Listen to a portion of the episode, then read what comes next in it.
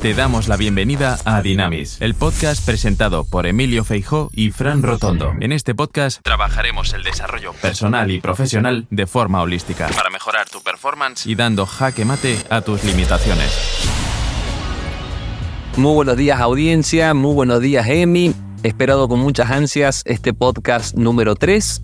¿Qué te parece si repasamos las preguntas y nos das tu punto de vista? Muy buenos días a todos, muy buenos días Fran. La idea de hoy es recordar cuáles son las preguntas que nos quedaron del podcast anterior. Excelente, Emi. Ahora me gustaría escuchar tu visión sobre esto.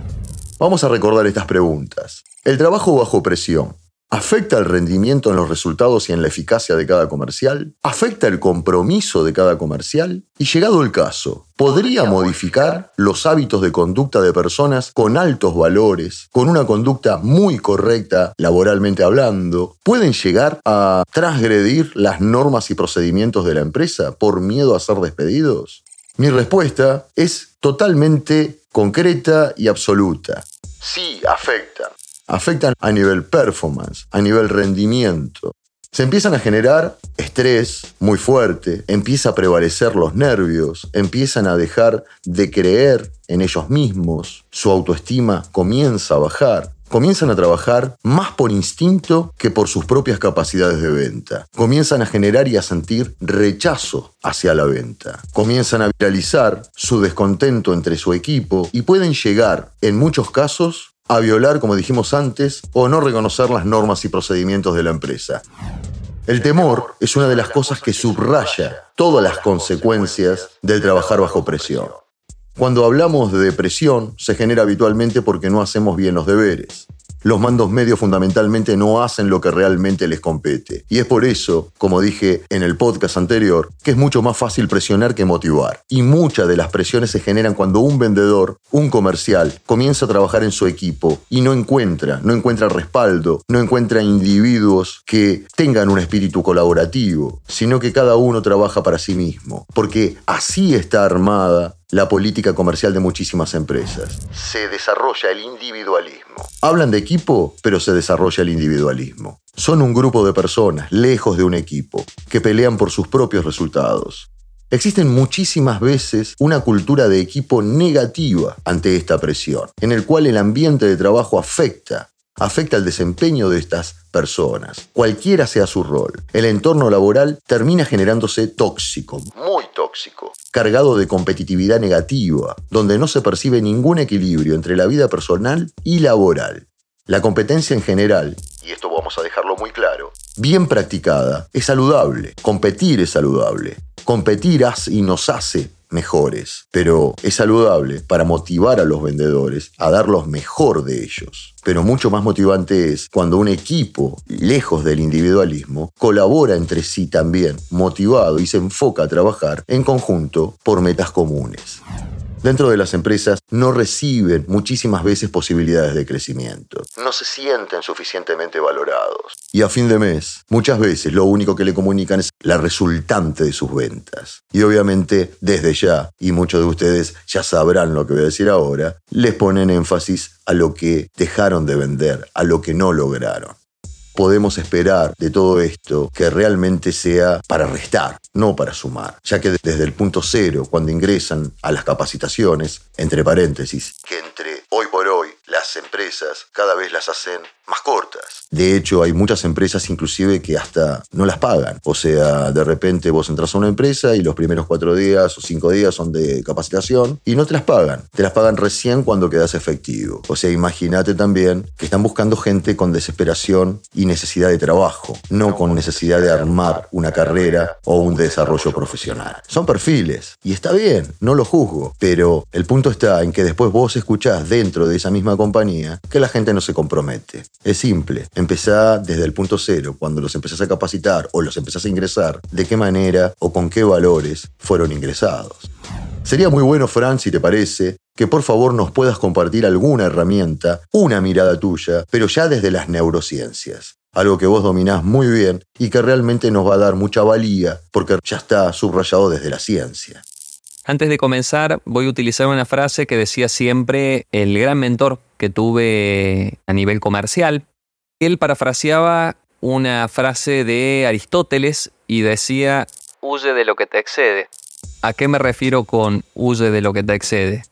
Hay que plantearse, salir un poquito, sé que es difícil y, es muy complicado en la vorágine y a su vez también cuando la presión ya empieza a abrumar o a, colapsar en nuestra mente, porque de ese empleo depende que comamos, de ese empleo depende el crecimiento, de ese empleo es el único medio de vida que tengo de subsistencia, entonces sé que es complicado pararse fuera de la cancha, pero el uso de lo que te excede va relacionado a eso. Si hay algo que no podés manejar, uy, pero voy en el sentido de los pensamientos.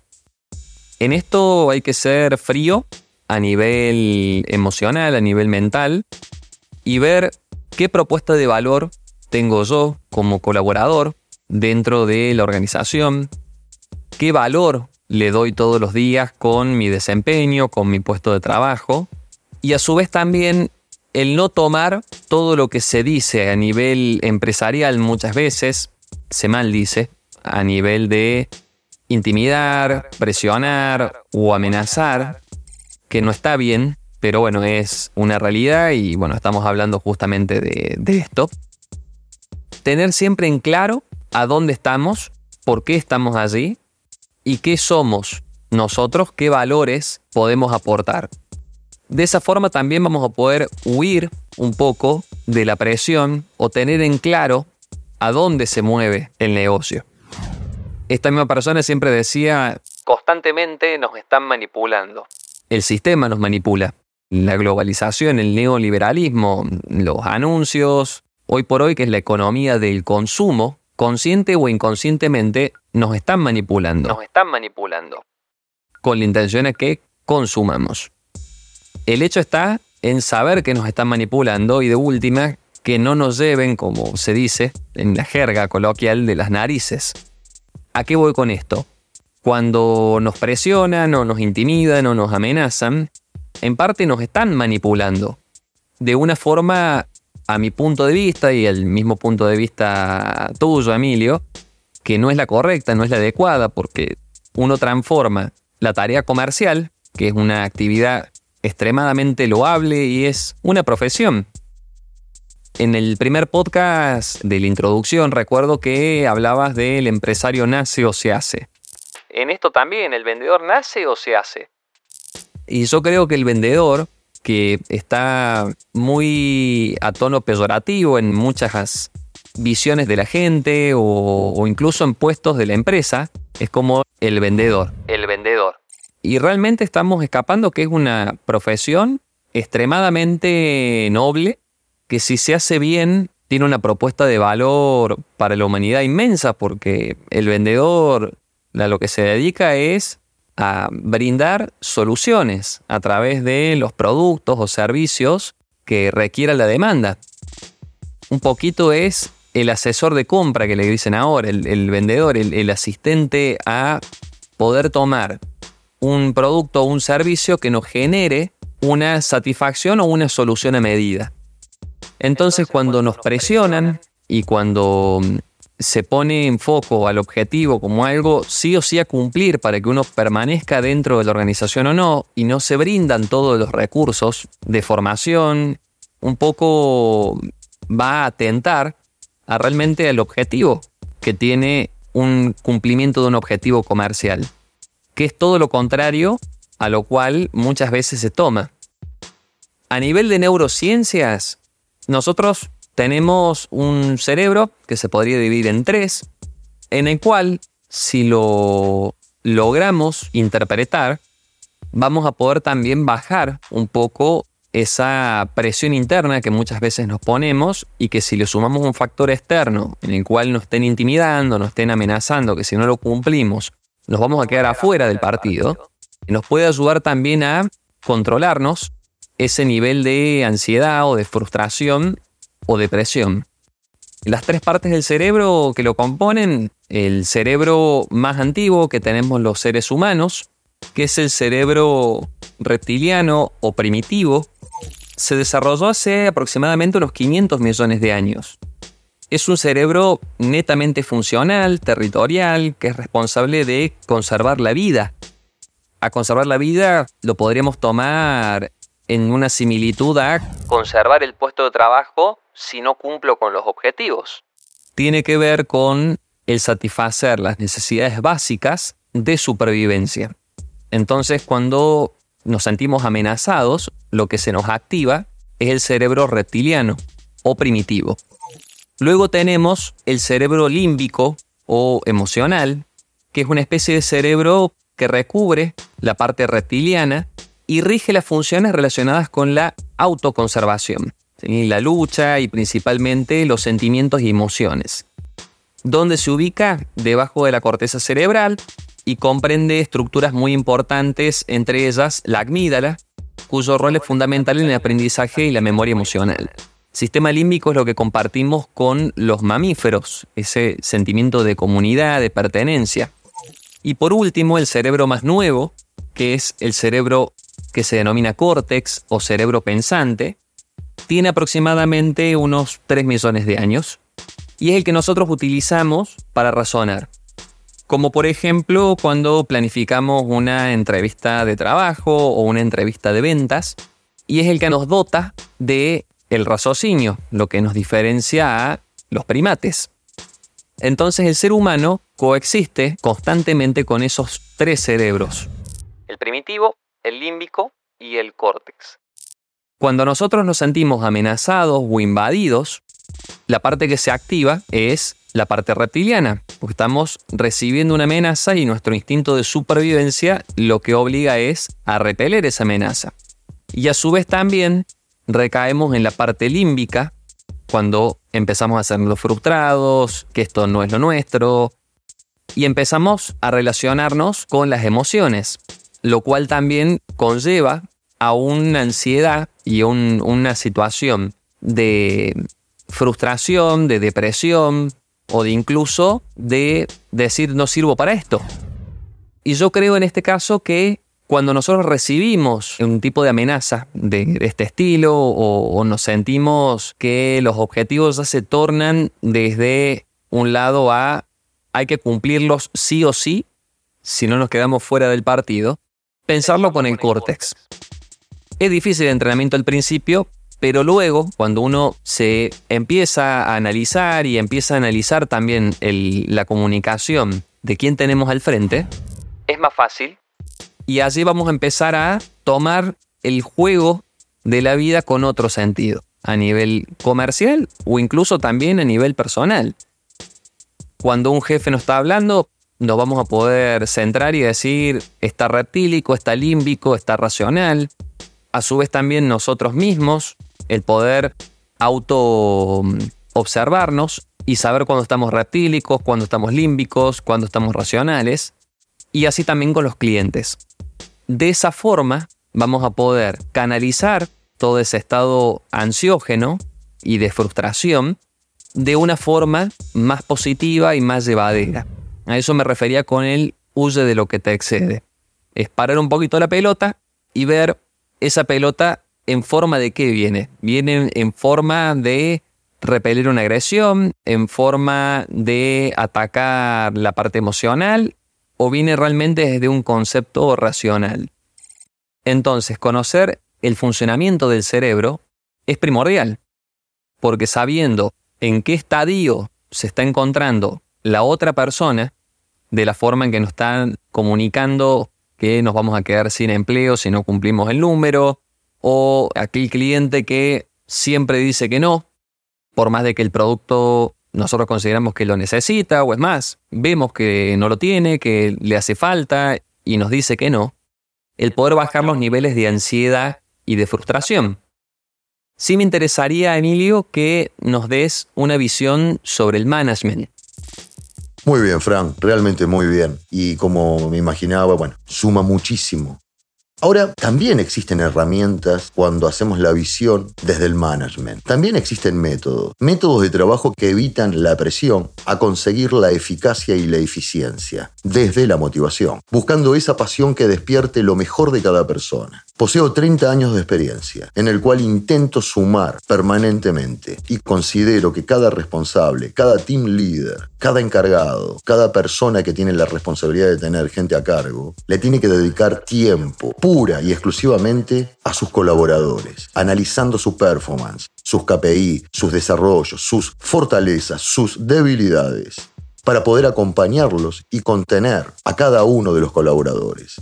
Poder capacitarlos, poder apuntalarlos día a día, no solo en producto. Lejos estoy de hablar de producto. Yo creo que existen etapas en el acompañamiento y la primera etapa tiene que ver con las debilidades de la persona, que trae la persona en su formación como profesional de las ventas.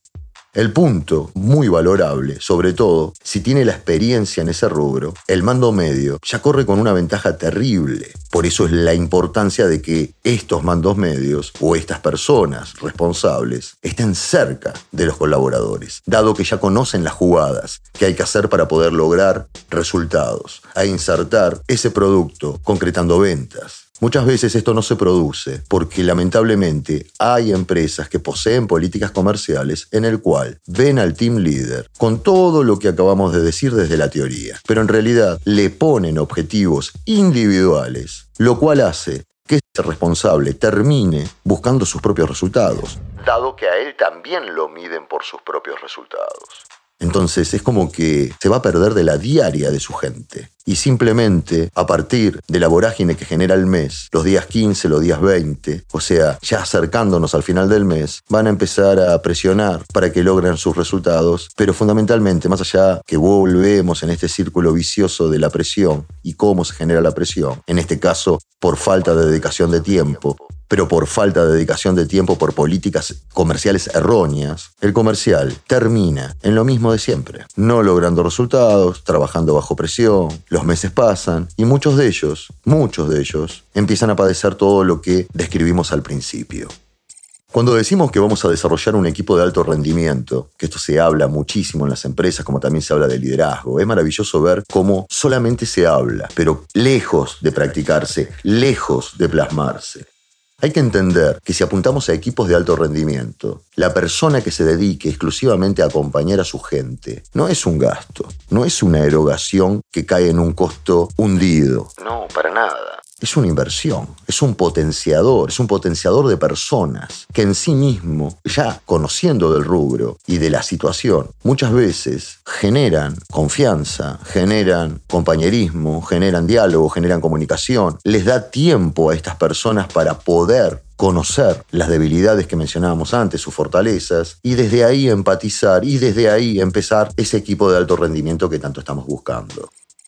Lo que sí tenemos que atenuar, tenemos que hacerlo digerible, tenemos que hacer que nuestra gente tenga espacios de descanso, que tenga sus espacios de distracción. Y es ahí donde tenemos que justamente escucharlos. Es ahí donde tenemos que trabajar en su psicología, en hacerlos sentir lo que realmente son.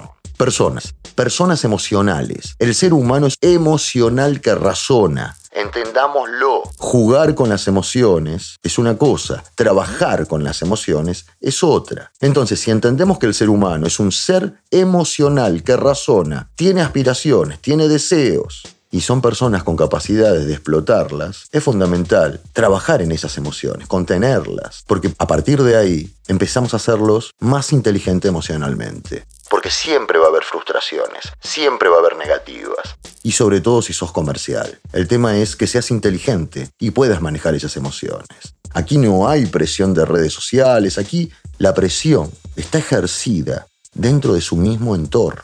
Insisto, es lógica. Necesitan resultados las empresas y tienen a sus equipos comerciales para que esos resultados se los den. Lo entiendo, me desarrollé en áreas comerciales. Sé lo que es la presión, sé lo que es trabajar bajo presión. No le esquivo. El tema es ser inteligente. Y yo como mando medio, hacer las veces de ese técnico que veníamos mencionando. Aislar, desarrollar un ambiente de diálogo, entrenar, porque con los comerciales también entrenan debemos entrenarlos, debemos acompañarlos, debemos contenerlos ante la enorme cantidad de negativas que reciben de parte de los clientes. Y es ahí en el justo momento en el cual, después de un ejercicio de entrenamiento que puede llevar 30, 60 días, no más de eso, créanmelo, si tenemos vendedores de raza, no más de eso, vamos a lograr que los vendedores ya por sí mismo, tengan una presión natural como la tienen los jugadores de fútbol de querer ganar. Y el comercial lo mismo, también. Quiere ganar, quiere ganar dinero, quiere ganar proyección profesional, quiere destacarse. Ningún miembro de un equipo de alta competencia o de alto rendimiento, deportivo, comercial, de lo que fuere, disfruta con la derrota, al contrario. Es lo peor que le puede pasar. Ergo, trabaja y se desarrolla permanentemente bajo el parámetro de querer triunfar. El tema es no le pongamos piedras. Algunos de los daños colaterales, solamente como para de alguna manera matizar lo que estoy hablando y salir un poco de lo técnico, las empresas se dañan porque los clientes que son abordados por vendedores comerciales que vienen con una presión excesiva, esa presión se las vuelcan a los clientes en forma verbal, en forma gestual o en formato de mentiras, de cosas que jamás les van a cumplir. ¿Y esto qué genera? Obviamente que esto genera un marketing negativo para la compañía, para los productos que comercializan. Y muchos, muchos de los que están del otro lado saben, o por lo menos tienen en mente, varias empresas que cuando las escuchan las relacionan a embusteros, te dicen una cosa y hacen otra. Y yo les firmo y les aseguro que el leitmotiv, el objetivo de esas empresas, no es realmente viralizar ese marketing negativo. Pero desgraciadamente, a partir de políticas comerciales erróneas, terminan logrando eso. Fran, si te parece, dejar algunas preguntas para el próximo podcast. Desde ya, Emilio, impecable. Muchas gracias por tomarte estos minutos y darnos tu punto de vista. Considero que ha sido muy enriquecedor. Y antes de despedirte y despedirme de la audiencia, permitime dejar esta pregunta, esa que me has dado el pie, y es, ¿realmente las empresas son conscientes de esto? ¿De lo que genera la presión? Bueno, lo dejamos para el próximo podcast.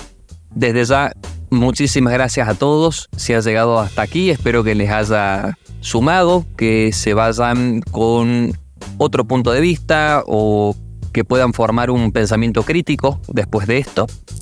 Aprovecho para saludarte y para mandarte un gran abrazo. Y saludar desde ya a todos nuestros oyentes, que fundamentalmente en las devoluciones nos aportan su pensamiento, que es súper rico, a los cuales les agradezco muchísimo. Un saludo muy grande para todos. Saludarte a ti, amigo, y nos pueden seguir en www.emiliofeijocoaching.com los invito a que se suscriban y los espero con muchas ansias en el próximo podcast. Hasta luego. Este podcast y todo audio de Emilio Feijó Coaching está postproducido por Baba Studio. Ediciones profesionales. Creamos y producimos audio de alta calidad a nivel internacional. Arroba Baba Studio. De Argentina al mundo.